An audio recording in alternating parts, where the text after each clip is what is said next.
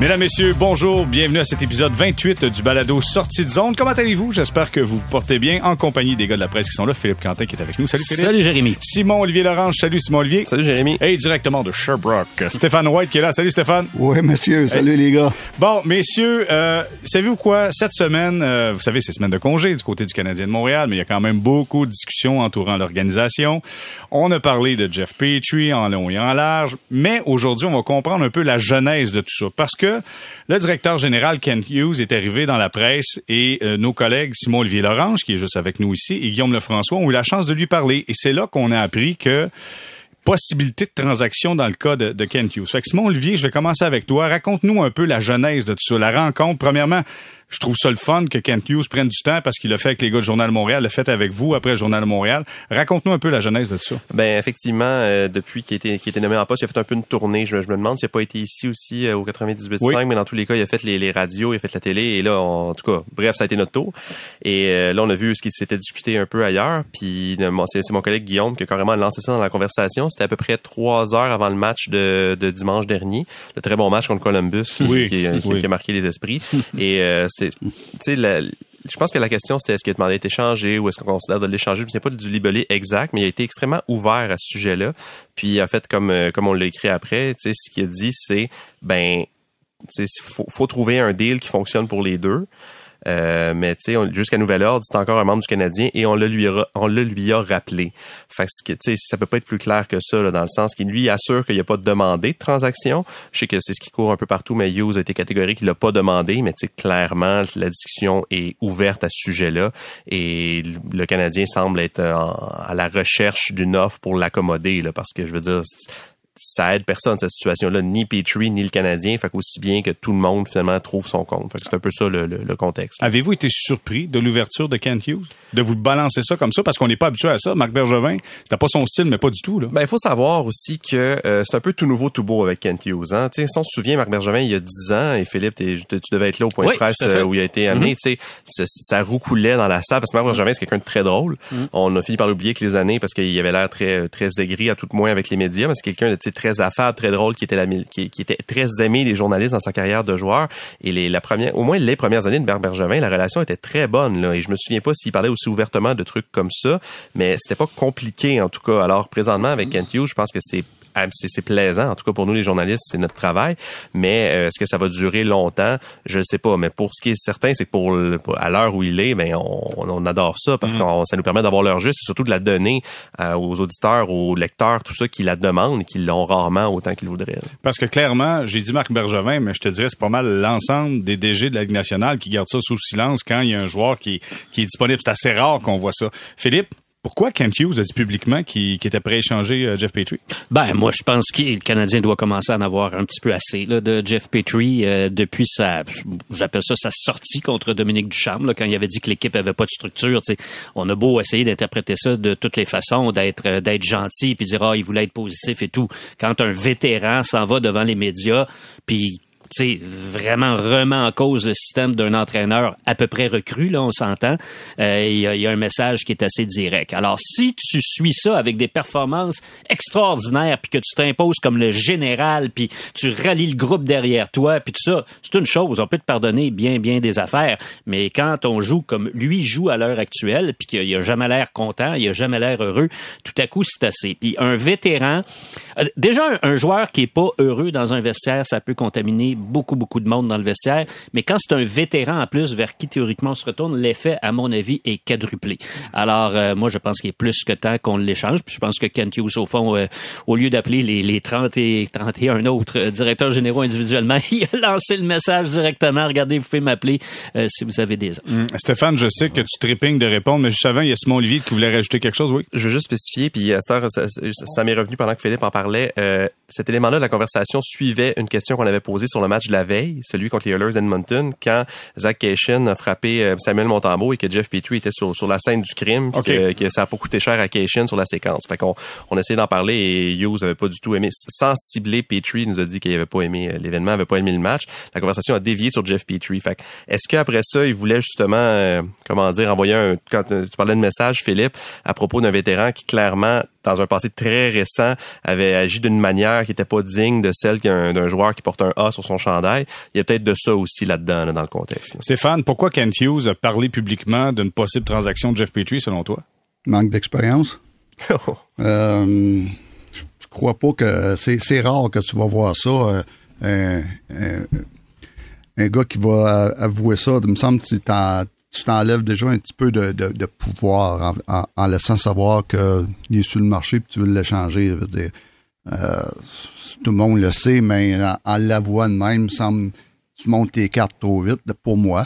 Donc, c'est quelque chose que tu dis, ouais, si vous voulez l'avoir, il va coûter cher parce que nous aussi, on tient à lui. Et puis, c'est de même, ça joue la game. Et puis, euh, visiblement, c'est pas la stratégie qu'il emploie. Donc, j'étais surpris, honnêtement, de qu'il sorte euh, même. Suis surpris un petit peu tout ce qui se passe avec Jeff Petrie. Moi, j'étais euh, sept, saisons avec lui et puis le voir pas mal tous les jours. Puis tout ce qui se dit c'est pas le Jeff Petrie que moi j'ai connu. il, doit avoir changé en mots juste depuis huit mois que je peux être Canadien il doit changer une façon terrible parce que c'est euh, toute la façon qu'on le décrit, c'est pas le gars que moi j'ai connu. Euh, donc, euh, pour moi, il y a encore, il y a encore beaucoup de valeur, mais j'ai hâte de voir ce qui va se passer avec ça. Hmm. Stéphane, dis-moi, le fait que le DG sorte publiquement comme ça pour dire on est ouvert à une transaction, et qu'il y a un délai entre le fait, la journée où tu le dis et la journée où ça arrive. Ça se peut que ça arrive pas, la date limite des transactions. Ça se peut que ça arrive avant. Ça se peut que ça arrive après. Mais est-ce que tu viens pas empoisonner davantage l'ambiance dans ton vestiaire, sachant pertinemment qu'il y a un gars qui a une cible sur lui, là? Oui, exactement. C'est toutes des raisons euh, qui me font dire que, oh, peut-être qu'il a parlé un petit peu vite ou peut-être sur le coup de l'émotion. Euh, écoute, euh, puis euh, écoute, il est humain, mais je suis surpris quand même. Tout ça pour dire que dans le, le, la, grosse affaire, là, je suis surpris de tout, de qui ait sorti ça. J'ai dit, voyons donc, c'est pas, pas la façon de faire. Et puis, mais écoute, il y a peut-être des nouvelles façons. OK, mais messieurs, vous avez réagi, là, le manque d'expérience, vous autres, est-ce que vous achetez ça? ben, peut-être. Euh, honnêtement, c'est un super argument euh, de, de Stéphane. D'un autre côté, je pense que ça n'empêchera pas le Canadien de monter les enchères. Tout ce qu'il faut que le Canadien souhaite, là, c'est qu'il y ait le plus grand nombre d'équipes possibles intéressées à Petrie. S'il y en a simplement une, euh, tu vas pas très loin avec ça. S'il y en a deux, c'est déjà mieux. Mais si jamais il y en avait trois ou quatre, là, tu retrouves tes cartes gagnantes. Parce que là, tu peux faire monter les enchères assez, assez rapidement, assez facilement. Maintenant, sais, qu'est-ce qui vaut exactement Jeff Petrie? C'est difficile à dire à l'heure actuelle. On sait qu'il a un gros contrat encore pour plusieurs années. Ça, c'est certainement un aspect négatif, mais il demeure un bon patineur, puis il a prouvé l'an mhm. dernier en série qu'il était capable de jouer euh, quand il est pas le défenseur numéro un. Moi, je pense que c'est un gars qui, qui, qui, a pas, qui a pas ce que ça prend pour être défenseur numéro un. Il s'est retrouvé défenseur numéro un cette année. Je pense qu'il est pas capable de tenir, euh, de tenir ça. L'autre facteur qu'il faut pas oublier, euh, c'est que la pandémie, c'est difficile pour tout le monde, puis dans, dans, dans des familles, c'est difficile. La sienne, manifestement, ça l'est, là. On le su avec ce que sa, sa femme a dit. Tu sais, ça aussi, ça pèse faut juste mentionner aux gens que sa femme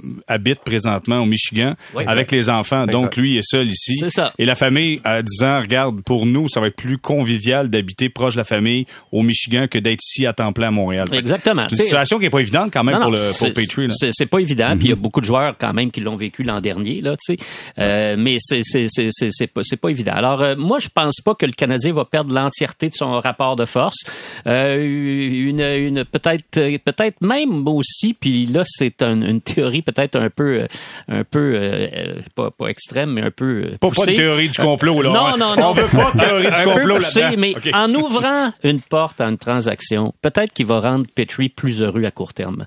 Petrie va peut-être dire bon ok ils sont prêts à, m'échanger puis peut-être qu'il va jouer mieux parce qu'il va vouloir bien se faire voir au cours des c'est quoi c'est le 21 mars la, date limite des transactions donc jusqu'au 21 mars. Peut-être tu sais il peut pas jouer pire que là alors, une fois qu'on admet ça, euh, il peut rien aller mieux. Puis peut-être que s'il y a la promesse de changer de décor, peut-être que ça va le stimuler. Ben, il nous surprend, par contre, honnêtement. là. Euh, la, mauvais sens. La passe en avantage numérique qui s'est fait ah, couper, là, c'est télégraphié plus que ça. Là, c'est tu, tu envoies un texto pour dire attention, je vais t'envoyer à la passe. Écoute, c'était c'était pas Jojo. Euh, messieurs, Pierre Lebrun a amené une multitude de choses, a parlé entre autres de la possibilité de que Dallas soit intéressé au service de Jeff Petrie. Si on arrive, exemple, dans une transaction où on dit OK, on va s'échanger problème pour problème, un, un pour un Petrie. Euh, on garde du salaire, on garde pas du salaire. Pensez-vous que ça, c'est quelque chose qui est faisable? Est-ce que la valeur de Petrie est encore là? Est-ce que ça, c'est quelque chose qui est encore viable et qui est intéressant dans la Ligue nationale de hockey, Simon ben, je vais répondre de en deux volets. D'abord, le volet, est-ce que la valeur de Petrie est là? Euh, notre collègue Jean-François Chaumont du Journal de Montréal a signé un bon papier ce matin à ce sujet-là qui à des recruteurs professionnels, à quatre recruteurs professionnels qui parlaient de Jeff Petrie. Puis il y en a un qui donnait un très bon exemple de Duncan Keith, qui a été échangé des Blackhawks aux Oilers, qui ont pris le salaire au complet et qui ont même donné un espoir et un choix de repêchage en, échange. pour un défenseur droitier, qui effectivement euh, semble avoir frappé un mur, euh, mais qui encore, tu sais, son, son patin est encore là, son maniement de rondelle est encore là. On le sait qu'il y a des doutes à son sujet chez le Canadien dans la Ligue nationale, mais moi je pense qu'il y a une valeur pour Petrie, puis il y a quelqu'un en quelque part qui serait qui serait prêt à prendre une chance. Est-ce que ça serait retenir du salaire? Tout ça, il faudrait voir après ça les modalités, mais je pense qu'il y a une place pour Jeff Petrie dans la Ligue nationale. évoqué le scénario de Klinberg, ça me surprendrait parce que Klinberg devient joueur autonome cet été. Euh, si t'acquiers Klinberg, t'espères le signer après ça à plus long terme. Le, il est présentement il joue pour les Stars de Dallas, qui est une équipe qui pourrait faire les pour atteindre les séries. Le Canadien ne fera pas les séries cette année et mhm. peut-être pas avant un bon bout de temps. C'est pas un marché attrayant le Canadien présent, le, pas, le Canadien, mais Montréal n'est pas un marché attrayant pour un joueur autonome de, la, de la trempe de Klinberg qui pourrait être un défenseur le plus en demande cet été. Alors, en, somme, on aurait, on perdrait Petrie pour rien du tout rendu à la fin de la saison. Et je mhm. pense certainement pas que c'est ce que Kent Hughes veut faire comme échange pour Petrie parce que c'est un joueur qui est sous contrat pour encore trois ans qui peut, s'il se replace, donner encore des bons services aux Canadiens. Mhm. Fait qu'il va pas euh, s'en débarrasser coûte que coûte pour effacer 6 millions sur sa masse salariale. Hmm. Stéphane, je t'entends maugréer, là, t'es en arrière, tu, hmm, la valeur de, de Petrie, ça a l'air de quoi, ça? Très bonne. Je, suis convaincu qu'elle est très bonne. Et puis, euh, je suis d'accord avec Simon Olivier. Euh, écoute, euh, un gars comme Klingberg, tu peux le perdre à la fin de l'année. Ça veut dire que tu perdrais Petrie pour zéro. Donc, c'est certain que tu y vaut quelque chose pour un, bon prospect ou un bon choix au repêchage ou une coupe de prospects. Mais euh, pour la Ligue, euh, j'ai aucun, aucun doute. Écoute, 11 ans dans la Ligue nationale, puis, oui, une, une année pour mais il n'est pas tombé pas bon en dedans de, en dedans de 8 mois, là, en dedans de 6 mois même. Et puis, euh, c'est clairement toute la situation qui se passe à Montréal, toutes les blessures, la situation de sa famille. tout ça fait que ça dérange le gars. Et puis, donc, probablement que dans un, environnement plus positif où que ça Montréal, il reviendrait le joueur qui était. Et puis donc, c'est la raison pourquoi je pense qu'il y a une très, très bonne raison. Quand même un gars qui a, en moyenne 40 points par année, euh, ben, un bon physique, même s'il n'est pas très physique, mais quand même un gros défenseur. Et puis euh, très mobile, un bon passeur. Donc, dans une des bonnes dispositions, j'ai aucun, aucun doute que c'est encore un bon défenseur. Un numéro un, non. On sait qu'il n'est pas un numéro un, mais un des bons numéro deux dans la ligue, aucun doute. OK. Moi, je vais, je vais prendre juste un instant pour inviter mon ami Gros Bon Sens. OK? Donc, j'invite mon ami Gros Bon Sens à la conversation. Et tout ce que tu me dis, Stéphane, bon défenseur, il est gros, il est mobile, bon lancé dans des bonnes circonstances, dans une bonne condition d'esprit. C'est un bon défenseur. Pas un premier, mais un bon deuxième. Pourquoi essayer de s'en débarrasser? Pourquoi pas essayer plutôt de stabiliser la situation à Montréal et faire en sorte que ce gars-là connaisse du succès encore? Pourquoi s'en débarrasser, Philippe? Ben, ça dépend aussi peut-être ce que tu veux faire avec l'entraîneur, parce que euh, on n'a pas de preuves directes, mais la relation entre Dominique Ducharme et Jeff Petrie, disons qu'elle n'a pas l'air de couler de source. Ça n'a pas l'air euh, facile à tous les jours. Alors, qu'est-ce que la nouvelle direction veut faire avec Dominique Ducharme? Si tu changes d'entraîneur, est-ce que tu peux relancer Petrie? Est-ce qu'il peut être heureux à Montréal? Peut-être Peut-être pas. Mais moi, je reviens encore. Pour moi, la, nouvelle direction, il va falloir qu'ils fassent, puis j'ai l'impression que ça va être un de leurs objectifs, une brisure avec la saison actuelle. Il faut, il faut que cette saison-ci, on l'oublie. Nouveau dirigeant, moi, c'est pour ça que je pense qu'ils garderont pas Dominique Ducharme. Même si Dominique, à la fin de la saison, discute avec eux, puis ça, je pense qu'ils vont vouloir partir sur des bases neuves. Puis, compte tenu que le Canadien a la plus haute masse salariale dans la Ligue nationale et la pire équipe ou une des pires équipes.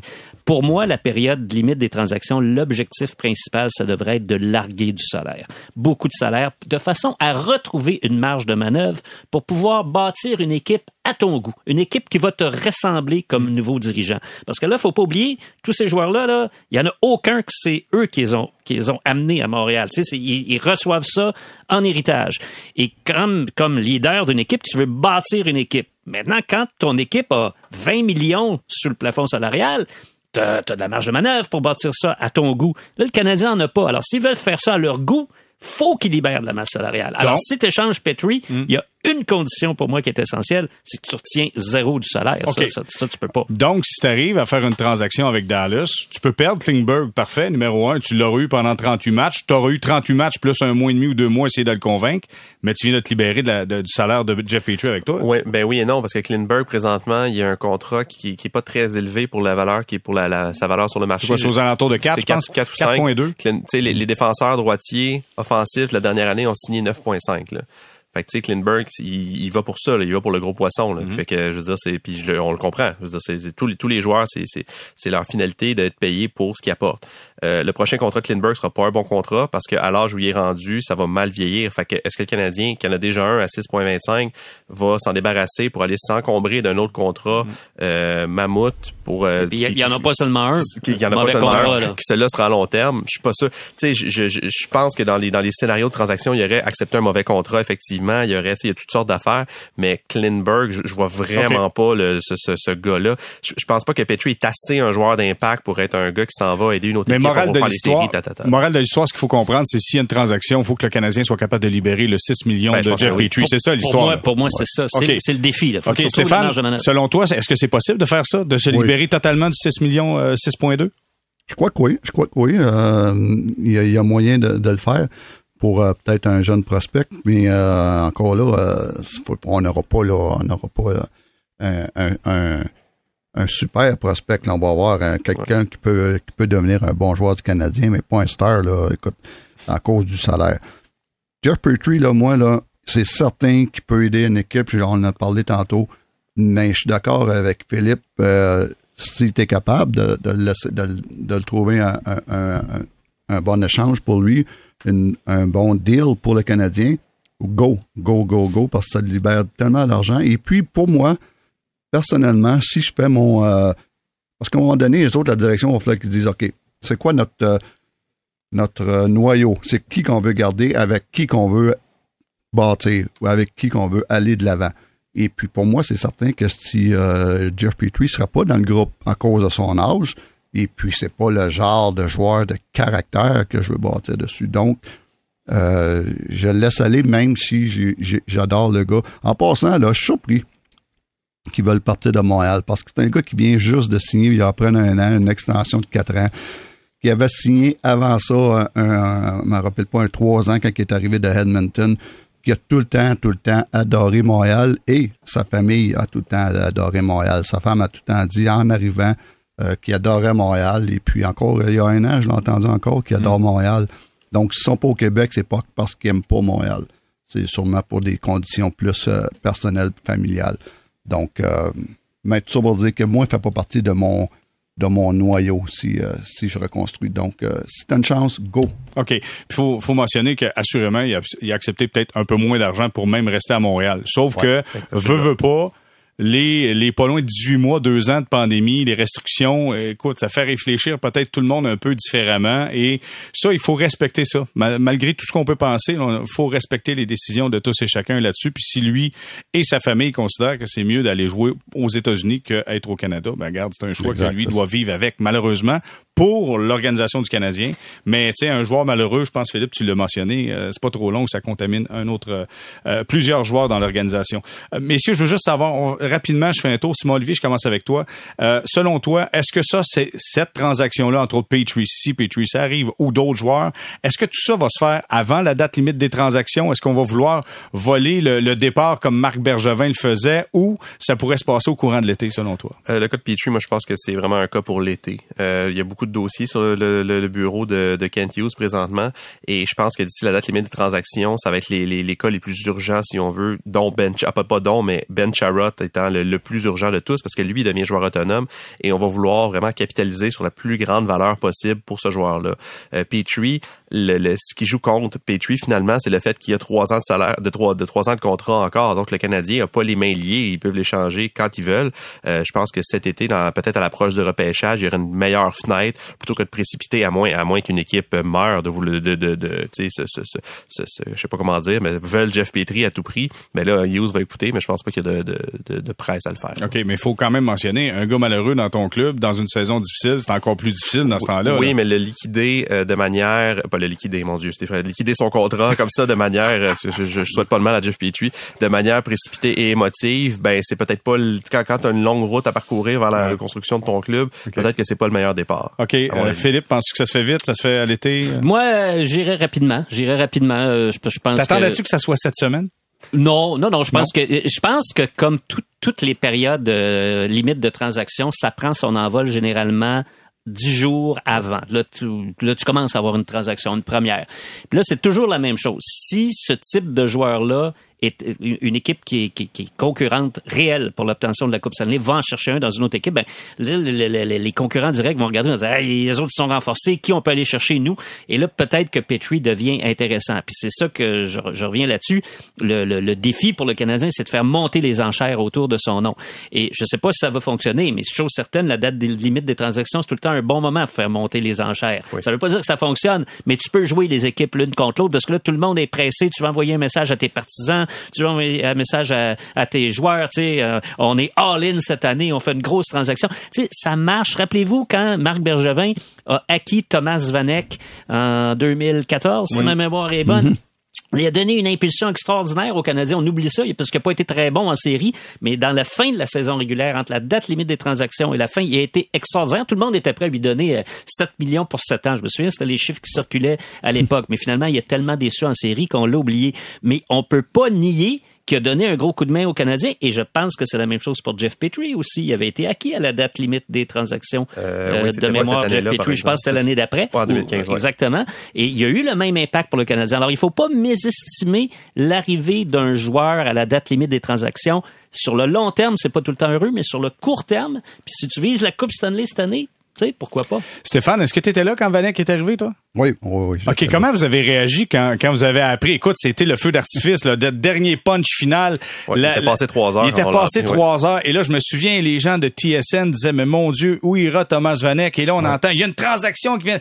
Thomas Vanek s'en va euh, avec le Canadien de Montréal. Comment vous avez réagi, vous autres? Ben, si je me souviens bien, on était, je pense qu'on était à Anaheim, nous autres, l'équipe.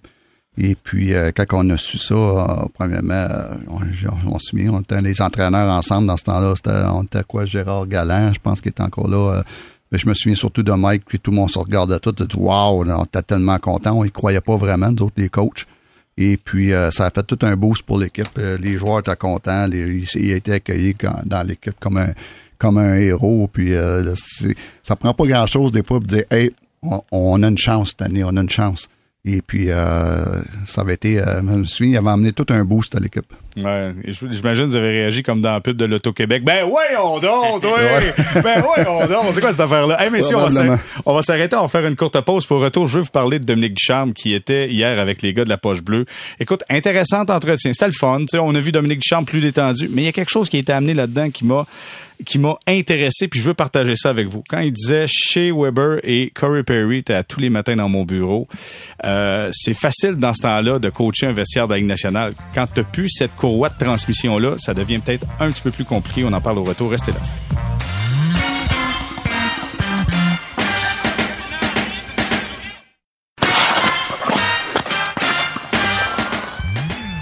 On est de retour au balado Sortie de zone, épisode 28, troisième saison quand même, et euh, on est en compagnie des gars de la presse, Philippe Quentin qui est avec nous, Simon-Olivier Lorange, Stéphane White.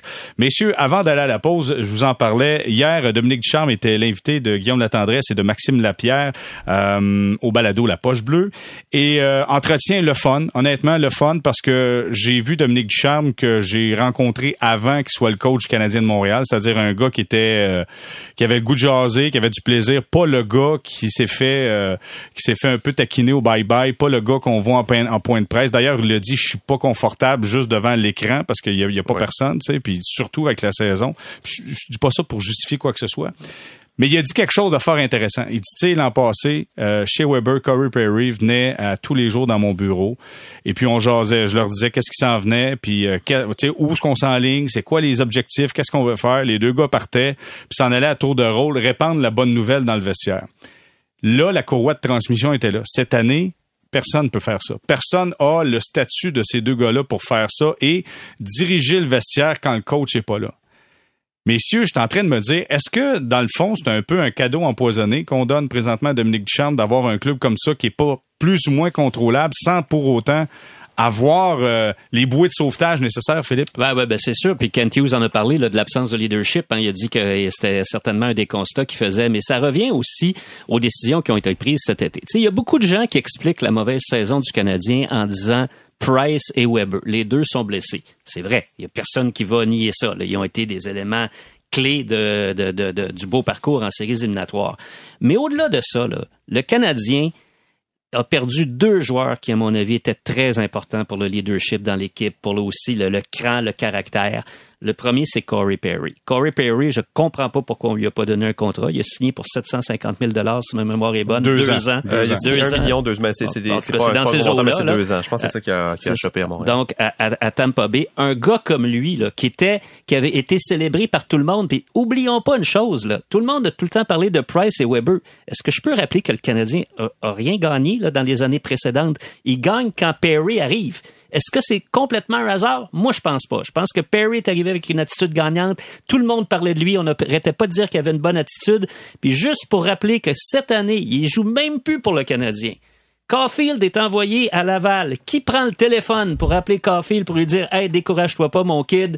Ça, on passe par là. C'est ça une carrière d'hockey. Corey Perry qui joue à Tampa Bay. Donc lui, on le perd pour rien. On le laisse aller. On a mal évalué sa place dans l'équipe. Et là, Dominique Duchamp vient d'en parler. Je suis content qu'il l'ait fait. Deuxième qu'on laisse aller pour 500 000 par année, c'est Philippe Dano. Un autre gars d'expérience. On le remplace par un gars, on nous allons, il va être encore meilleur que Dano. Il est tout aussi bon défensivement, puis il est meilleur offensivement. Christian Dvorak, on s'est vite aperçu que c'était pas le cas. Alors, tu sais, oui, je veux bien les blessures.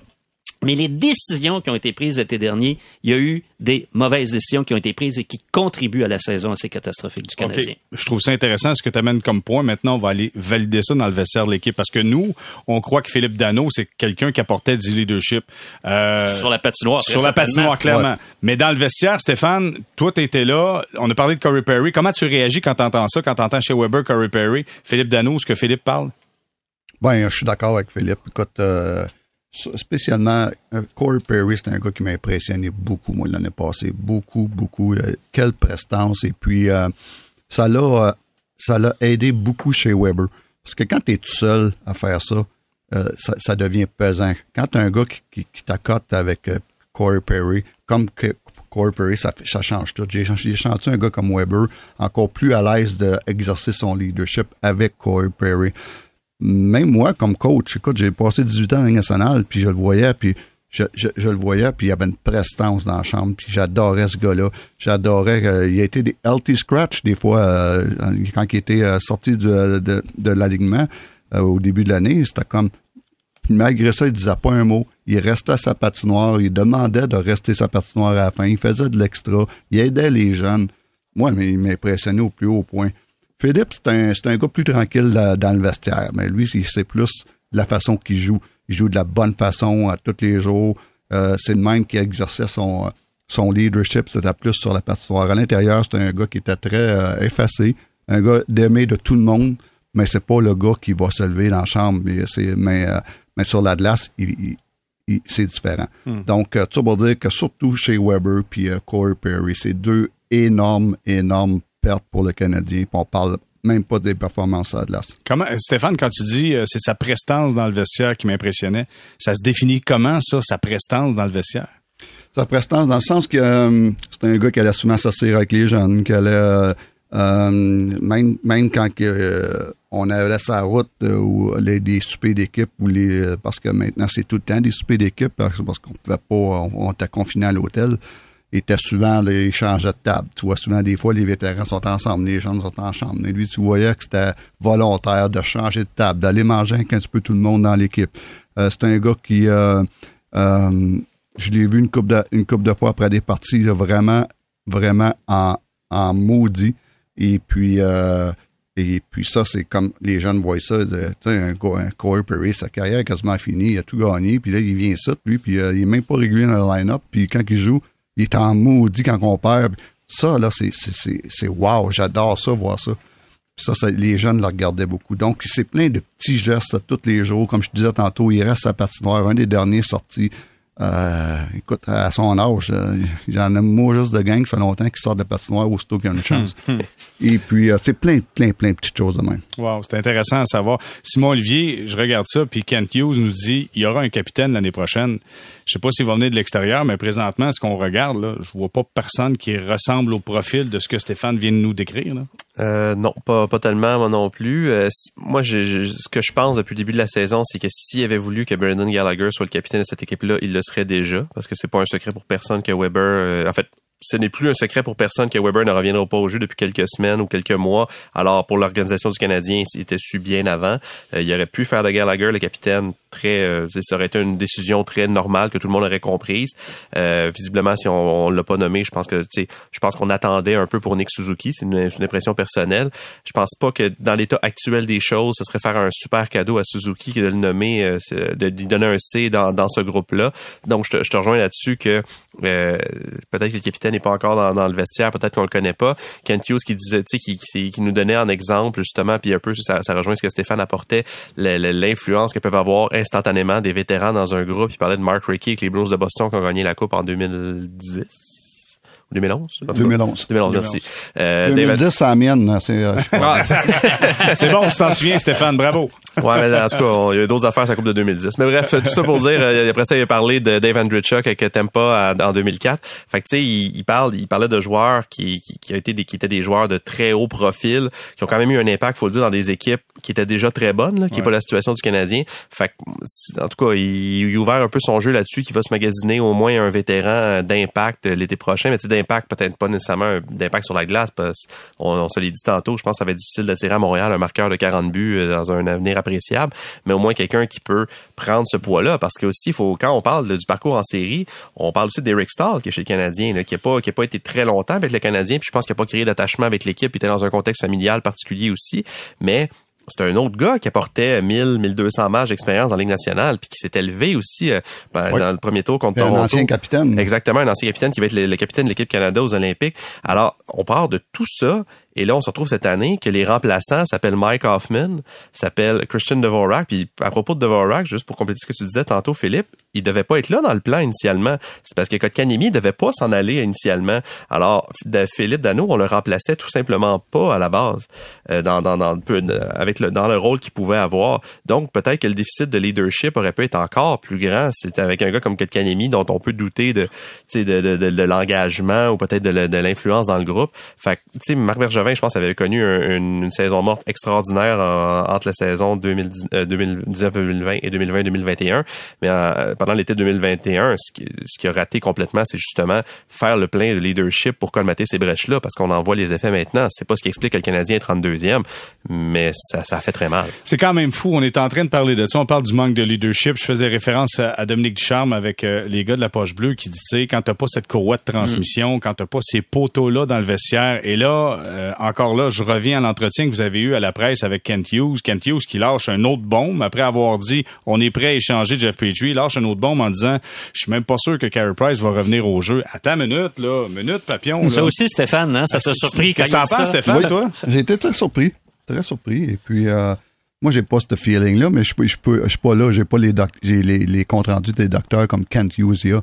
Euh, mais je, pense qu'on était, faut, faut relaxer un peu là. Je pense qu'il y a encore beaucoup de temps.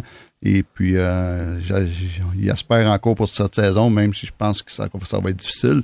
Mais euh, avec toute la médecine qu'on a aujourd'hui, le kit, euh, j'ai de la misère à croire que sa carrière est finie. Ouais. Puis pourquoi je parle de ça, c'est qu'on parle du manque de leadership.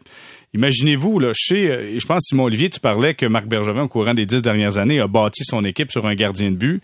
Euh, aussi, je pense qu'il y a pas mal de clubs dans la Ligue nationale qui ont besoin oh d'un bon gardien. Si t'as pas de gardien, oublie ça, là, t'avances pas. Et Stéphane, tu pourras le dire également. Mais en quelque part, imaginez, là, ça, ça veut dire que si Price est pas là, c'est encore un château de cartes qui est défait. Ça veut dire si Price est pas là l'an prochain, mm. pas de série pour le Canadien? Ben, ça, ça va être difficile, mais, tu sais, je veux juste revenir si tu permets, Jérémy, sur la notion de capitaine. Tu sais, que Kent Hughes dit déjà qu'il veut un capitaine la saison prochaine. Puis là, on parle de quel capitaine, Simon Olivier, tu viens de dire, il est peut-être pas dans le vestiaire à l'heure actuelle.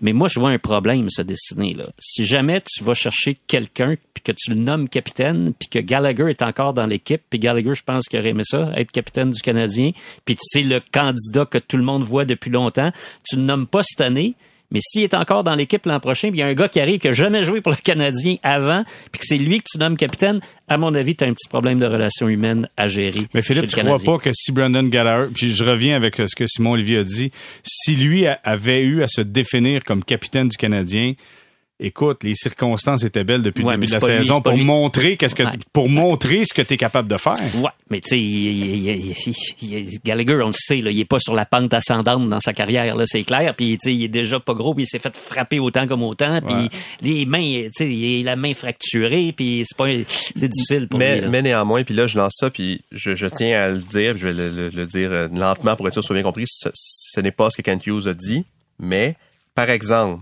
si Patrice Bergeron signe avec le Canadien, je pense que Bergeron va finir sa carrière à Boston. Pour moi, c'est une évidence. Mettons que Patrice Bergeron signe avec le Canadien, mais peut-être que la pilule ouais, est plus facile quand c'est un joueur de cette étoffe-là. Mm. Mais là, on est dans l'ultra spéculatif ici, là, tu sais, mais, mais ouais, t'apportes un bon point néanmoins. On arrive dans un rôle de capitaine en sous-traitance. Veux, veux pas, là, tu donnes ça en sous-traitance à quelqu'un qui vient faire ça un an ou deux. Stéphane, c'est-tu viable, ça? C'est-tu pensable? Ben, moi, moi aussi, je vois pas Garley comme capitaine euh, pour plusieurs raisons. Je le vois, l'assistant adjoint comme qu'il est en ce moment avec un A, c'est parfait pour lui. Euh, il n'y a pas la prestance, une grosse la prestance dans la chambre pour devenir un... Oui, il pourrait être un capitaine, mais un, un, capitaine de la classe de Weber ou d'un Perry ou d'un Jonathan Taves ou d'un Crosby, euh, il n'y a pas cette... euh, même Tavares, il pourrait être un bon capitaine, mais pas un, super capitaine. Donc, c'est quoi t'attends? T'attends-tu d'avoir le bon gars, le vrai capitaine, ou tu nommes parce que tu n'as pas d'autre? Ça, c'est, c'est, c'est le dilemme. Et puis, euh, euh, tu sais, comme chez Weber, quand tu à Montréal, une demi-heure après, on, on savait c'était qui notre capitaine, notre vrai capitaine, même si on en avait un en place. Euh, ça, c'est, c'est, c'est un no-brainer. À, à, Toronto, ils ont amené Tavares, ils ont attendu un an ils ont passé un an pas de capitaine, hein, pour peut-être pas faire ce que Philippe, la façon que Philippe dit d'emmener un gars de l'extérieur puis de l'amener capitaine tout de suite, ça peut être touché un peu. Ça peut euh, faire mal à certains, certains gars, dont un gars comme Gary. Mais euh, c'est, tellement, c'est tellement un, sujet là, euh, touché. C'est comme à Chicago, on a, on, a, passé un an et demi, nous autres, à, à trois assistants parce qu'on savait que c'était Taves, notre capitaine, qui s'en venait. Puis Taves, on voulait pas lui donner le A tout de suite parce qu'on voulait pas y mettre cette pression-là. Donc, ça a valu la peine d'attendre un an et demi avant de nommer un capitaine. Et puis, euh, y a, je vois pas de mal avec Canadien de jouer une autre année, avoir comme assistant, supposons, un Byron, un, un Gallagher, puis un Suzuki comme assistant adjoint. Puis ça, c'est un comité, un comité de trois.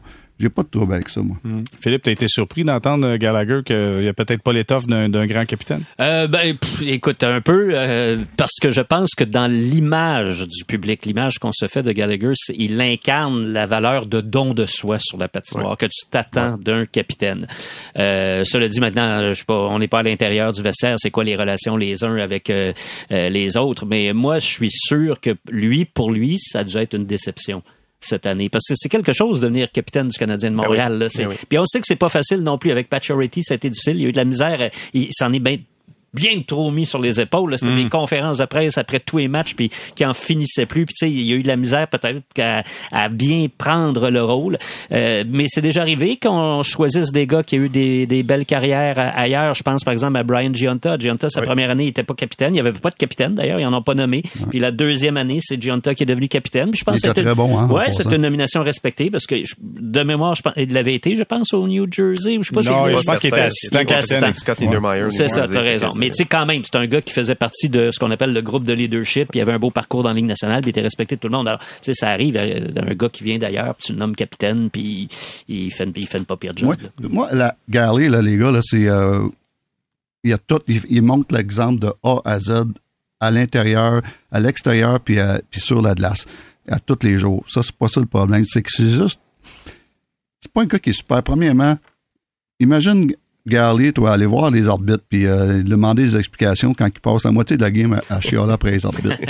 euh, drette là, drette là, ça fait pas. Ça, ça fait pas. Et puis à l'intérieur, mais c'est un gars qui il, il aime, c'est un petit bouffon, puis il aime ça faire rire tout le monde. Puis, tu sais, c'est pas la, la prestance d'un capitaine quand c'est le temps là, de mettre son pied à terre, puis euh, euh, de te parler dans, dans tes deux yeux. Là. C'est, c'est, c'est là mon affaire. Donc, euh, un petit peu comme tu prends, tu, ver- tu verrais-tu un Brad Marchand à capitaine? Hum, non. Oublie ça, Non. oublie ça, oublie ça. Donc, c'est un petit peu la, la même affaire là, pour moi. Ouais. Le gars qui a liché à la face de d'autres à Atlas, tu le mets capitaine après. Voyons. voyons. Je, je vais m'excuser d'avoir dit une information erronée. C'était pas Scott Niedermeyer qui était déjà plus au New Jersey. C'était Jamie Langenbrunner à la fin Ah, de- ben du voilà. règne de Brian Gianta. Nous voilà bien informés, messieurs. Oui. Hey, je vous raconte juste une petite anecdote. Une fois, euh, je remplace Danny Dubé pour un match du Canadien. Donc, pour la première fois de ma vie, j'ai eu accès au vol du Canadien et aller à, c'était à Brooklyn contre les Islanders de New York qui jouaient à Brooklyn. Et pour aller au match, au, au- à l'entraînement du matin, chez Weber a décidé de prendre l'autobus des médias pour aller jusqu'à l'aréna, OK? Et donc, moi, je suis assis, deuxième banc, Martin, premier banc, moi, je suis assis en arrière et je fais ma petite affaire, tu sais, je suis tranquille, là. Je suis quand même impressionné, c'est un grand processus, tu sais. Fait que donc, je suis tranquille, je suis à ma place et chez Weber rentre dans le dans l'autobus et demande au chauffeur est-ce que je peux prendre place dans cette dans, je, je veux y aller plus tôt à l'aréna fait que tout le monde dit OK, y a pas de problème et chez Weber s'assoit juste à côté de moi. Écoute, la carrure, premièrement, et juste le petit bonjour du coin de l'œil. Tu sais, tout est pas, pas d'intimidation, juste politesse, mais écoute, c'est comme, c'est un cowboy, tu sais, c'est, il est gros, il est gigantesque, puis il parle pas, puis il fait juste, mm. Ça, là, il n'y a pas besoin de parler, puis tu fais juste, OK, oui, bonjour, monsieur, oui, prenez la place, tu sais.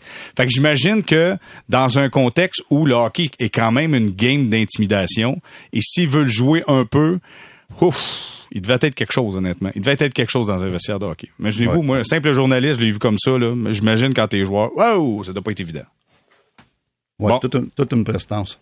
Mais nous, on est sans voix. Ben oui, hey, voilà, pas- mon Dieu! hey, je manquais juste des applaudissements. Ah, Bravo. c'est ça, on a, on a les yeux trempes. Il y a même. il y a- il y a Imagine le Rocket, Jérémy. Imagine Oh, si c'était à ce côté du Rocket Ah, dans Ouais, le croire. Exactement. Moi, j'ai- eu la chance, en 2016, j'étais euh, l'entraîneur des gardiens de but avec l'équipe du Canada euh, à la Coupe du Monde. Et puis, euh, on avait 13 capitaines dans cette équipe-là. Ouch. 13. C'était incroyable. Puis chez Weber, dans ces 13-là, il ressortait du lot. C'est pour vous dire comment que, wow. Il était un des adjoints. Notre capitaine, c'était c'était euh, Sidney Crosby. Euh, chez Weber, un, un adjoint. Puis après ça, l'autre adjoint, c'était Jonathan Taves. Donc, euh, c'était pas si pire comme leadership. Pas si mal, pas si mal. Bon- Mais, mais, mais tout ça, Stéphane, permets-moi, ça rappelle aussi l'importance relative du capitaine. Parce que le séjour de chez Weber à Montréal, là, la première année éliminé en première ronde, deuxième année pas de série, troisième année pas de série, quatrième année la série parce qu'il y a eu la pandémie puis on fait les 24e, puis l'an dernier quoi le- sur le classement général, le Canadien dans la division canadienne ça le favorise. Donc c'est pas vrai que Weber a transformé l'équipe, et on a fait non, une, non, une non. équipe gagnante, ça a été des années pitoyables pour le Canadien Imagine, dans imagine l'ensemble. s'il Alors, n'avait pas été là, ça aurait été ben, encore pire. ben, peut-être. Définitivement, peut-être. ça aurait Mais, tu sais, ce que je veux dire, c'est que c'est pas bon capitaine, solide. On s'entend, là, c'est peut-être le meilleur capitaine de, de la Ligue nationale. Le Canadien a eu zéro résultat Ouais, ou à peu près. ouais. C'est ça la réalité comme, aussi. Là. comme quoi un capitaine fait partie d'un tout, puis le tout est composé de plusieurs choses qui sont différentes pour arriver à un succès collectif. C'est ça, la, la beauté du sport. C'est c'est le hockey. OK, on va s'arrêter quelques instants, on fait une courte pause pour retour, on va aller faire un tour ailleurs, Ligue nationale de hockey.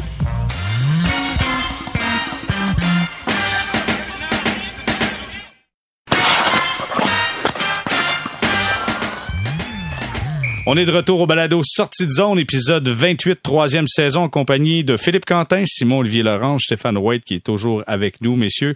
Je veux aller faire un tour du côté de l'Arizona, qui s'est dit ouverte à prendre les contrats plus difficiles pour d'autres formations. Est-ce que maintenant, les Coyotes de l'Arizona s'est rendu le money pit de la Ligue nationale? Ben, ça l'est déjà. Parce Oui. que depuis l'été passé, euh, écoute, c'est le, euh, le Gustis Bear qui a été échangé, je crois, pour rien, avec des, avec des choix repêchage pour rien.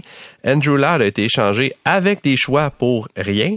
Et euh, Louis Erickson a été passé, c'était dans l'échange de, de euh, Oliver avec Larson, mais je veux dire, les Coyotes, c'est déjà le money pit, là. Fait qu'ici, Si il leur je reste me la trompe place. pas, il y a quelques années, euh, malgré qu'il était, à la retraite, il n'a il a pas jamais joué un match pour les Coyotes, mais je pense que Chicago avait échangé Marianne Ossa à Phoenix pour. euh, Je pense qu'il y a un restant de constant de contrat aussi de Pavel Datsuk qui était faire un tour. Datsuk ou Pronger, en tout ouais. cas, ils en ont, euh, ils ont fait le plein, puis là, ils vont ils vont presque assurément échanger Phil Kessel. Fait que ça, c'est 8 millions, je pense, qui se libèrent sur la masse salariale. Fait que ils, ils en ont besoin là, du poisson à masse. Fait que le, le money pit, ça l'est déjà, puis ça va juste le rester. Puis si ça fait juste encore nous faire nous demander, mais pourquoi continuer en Arizona? La reconstruction, combien, ça fait combien de temps qu'elle dure?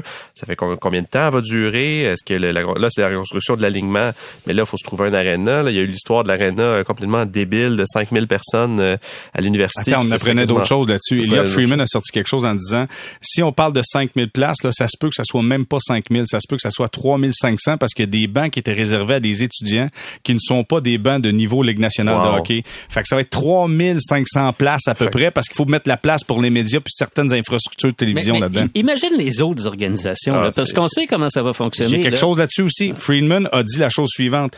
L'Arizona est l'avant-dernière équipe qui a récolté des revenus pour chaque match. C'est 525 000 la dernière étant les Sables de Buffalo. C'est moins 8% comparativement à l'année précédente. Et imaginez là, les autres propriétaires là, qui mettent de l'argent pour le partage des revenus. Là, il y a du monde qui commence à être pas mal, pas mal en désaccord avec ça. Et l'association des joueurs, je sais qu'on a raillé souvent l'association des joueurs sur le, podcast ici, notamment notre collègue Alexandre Pratt qui est très critique à leur endroit, mais tu sais les joueurs, le partage des revenus, ils, ils, tirent de l'argent dans tout ça là. Fait que, que les, que les coyotes se saignent à ce point-là, c'est pas bon pour personne. Fait on, s'est demandé souvent, depuis ça fait quoi, 25 ans que les Coyotes sont en Arizona, on s'est demandé souvent que laquelle mes aventures serait celle de trop. C'est dur de de, de, de, pas penser que peut-être on y arrive là au bout du chemin, parce qu'il y a un, club de Ligue nationale qui joue pendant 3-4 ans dans un aréna de 3500 personnes. Les, sénateurs d'Ottawa, à leur tout début, jouaient au, au centre civique, je pense que c'est ça ça s'appelait. C'était 10 000, puis je veux dire, il était, il, fait, il, se faisait rire d'eux autres, parce que c'était quoi, c'est un genre de centre d'achat ou je sais pas quoi. Euh, puis finalement, ils ont eu le nouvel aréna, le, luxueux, euh, Canadian Tire Center à Canada. Mais il était très luxueux quand il, quand Allez, il voir. Vrai. Moi, je me souviens, j'avais fait un reportage dans la j'étais allé le visiter. C'est pas, super. On m'a dit que c'était le, le Corel Center. Tu as bien raison, le Corel Center qui met, bref, je ne veux pas rire le sénateur, mais tout ça pour dire, on endure avec les Coyotes au niveau de la, au, à la Ligue nationale, ce qu'on aurait enduré avec personne mm. d'autre? Et je sais pas si quel journaliste l'a soulevé sur Twitter, je trouvais ça très pertinent et donnait justement l'exemple. Si les sénateurs d'Ottawa avaient dit le temps qu'on construise une nouvelle arena au euh, et là j'ai un blanc total au le, nouveau lieu qui, qui, avait ciblé les plaines de Breton. Les plaines de Breton, merci beaucoup, j'avais que c'est un nom en français. Euh, et en attendant, on va mettre on, va mettre l'équipe dans un arena de 5000 places, le club serait déménagé dans l'heure. Il y aurait une rencontre des gouverneurs et ce serait réglé bing bing, ce club-là serait ailleurs. Euh, il y a quelque chose. ça montre les gars la, la puissance de Gary Batman parce que je comprends pas que les propriétaires, à un moment donné, assisent pas Gary et disent Hey, Gary, c'est assez, là. On, faut, faut, changer ça. Puis même l'association des joueurs, je, suis d'accord euh, avec euh, Simon Olivier, ils perdent beaucoup d'argent. L'association, là, le partage des revenus, là, les autres, ils doivent dire Hey, euh, euh déménagez ça, faites quelque chose. Mais euh, ça montre la puissance de Gary Bettman, ce qu'il vend, puis il fait passer tout ça. Moi, moi je pense qu'il y a un aspect politique aussi dans tout ça. C'est que là, à l'heure actuelle, les Coyotes, ils essaient de vendre leur projet de bâtir un nouvel amphithéâtre. Tous les fils, ouais, c'est loin d'être attaché, là, tout ça. Là. Il n'y a rien de le fait encore. municipal est con. Ah, c'est ça. Pas, pas fait. Alors là, Gary Bettman, lui, essaie de mettre de la pression. Puis il, il, va mettre de la pression négative puis de la pression positive. La pression négative, c'est qu'il va peut-être menacer de déménager au moment où il va juger approprié, mais dans le moment il doit pas trouver que c'est le moment approprié. Au contraire, il est peut-être mieux avec le renforcement positif. Non, on veut rester. On, on veut tellement que vous nous ayez dit, là, on est prêt à jouer trois ans, peut-être même quatre ans dans un aréna de 4000 places. Ça donne-tu une idée comment on veut que ça marche? Ça, des, des élus, mm conseil municipal, peut être sensible un peu à ça. Alors moi, j'ai l'impression qu'on est beaucoup dans la game politique, si vous me passez l'expression. Et euh, je vous rappelle simplement une chose, c'est que jusqu'au bout, jusqu'au bout, Gary Bettman a dit que les Trashers resteraient à Atlanta. Puis la journée où ça a changé, ça a été bang du jour au lendemain, il était déménagé à Winnipeg. Euh, la rumeur avait commencé à circuler, je pense, deux ou trois jours avant, mais évidemment, les fils étaient attachés à ce moment-là. C'est pas impossible qu'une euh, qu'une chose comme celle-là euh, arrive avec les mm. Coyotes. Maintenant, est-ce que ça serait Québec? Il y a Houston qui est dans le portrait aussi, il faut pas l'oublier. On est prêt à mettre un club dans un amphithéâtre de 3500 places. Il y a beaucoup d'options là, présentement pour Gary Bettman. Stéphane, je retiens quelque chose que tu as dit. Euh, tu as dit, ça montre, ça démontre la puissance de Gary Bettman. Et ça, je vous le dis, ça va être un sujet qu'on va reprendre. Mais Gary, le Tout-Puissant, nous prouve hors de tout doute que c'est lui le grand boss de la Ligue nationale de hockey parce que tous les propriétaires font de l'argent avec lui. Les joueurs font de l'argent avec lui. Euh, les partisans semblent heureux. Je dis bien semblent heureux, mais tout le monde... Les partisans dépensent de l'argent avec lui. Dépensent énormément d'argent. Et pour vous dire à quel point il est tout-puissant, je sais que vous allez trouver ça complètement stupide, mais je vous parle du week-end des étoiles. OK? Au week-end des étoiles, il va y avoir deux épreuves qui sont à l'extérieur de l'aréna. du T-Mobile Arena, ça va être à l'extérieur. OK, il y en a une qui va être dans la fontaine du Bellagio. Dans la fontaine du Bellagio, on va faire un rond de glace, OK? On va amener en bateau huit joueurs qui vont, à partir d'un rond de glace, essayer de toucher à des cibles à travers les fontaines du Bellagio. On est rendu là, les gars. Là. Attends, il y en a un autre. Là. Ça va être du street hockey. On va mettre des gars sur le boulevard à Vegas, puis ils devront jouer au 21 avec des cartes surdimensionnées, avec des lancers joués au 21 parce qu'ils disent, hey, ça c'est une compétition qui demande de la dextérité, pas en plus de l'intelligence. Faut que tu calcules.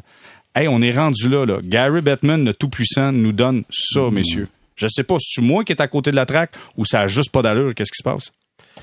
Ben, moi, ça m'intéresse pas pantoute. Là. Moi, zéro intérêt. Non, c'est ça. Zéro, zéro intérêt. Euh, J'aimerais ça poser euh, la question à des jeunes. Peut-être les jeunes disent hey, ça va être cool, ça va être le fun. C'est ça, tant mieux pour la Ligue. Mais moi, là, euh, un, un gars de hockey, euh, zéro intérêt pour ce genre de, de show-là. C'est- c'est- Moi, moi je suis show. pas, euh, je suis pas opposé à ça parce que je trouve que la Ligue nationale, je lui reconnais un grand mérite. C'est que ça fait plusieurs années qu'elle essaie de trouver quelque chose de nouveau à chaque match des étoiles pour créer un nouvel intérêt. Alors, il y a eu, si vous vous souvenez, là, c'était toujours la même chose. Là, tout à coup, euh, il y a des fois, il y avait des changements. Ils ont fait Canada, États-Unis, Oh, puis Europe, puis bon, etc. Là, tout à coup, ils sont arrivés, ils ont dit, ah, on va faire ça comme dans le temps, euh, à petite école, on va nommer deux capitaines, ils vont choisir chacun un joueur.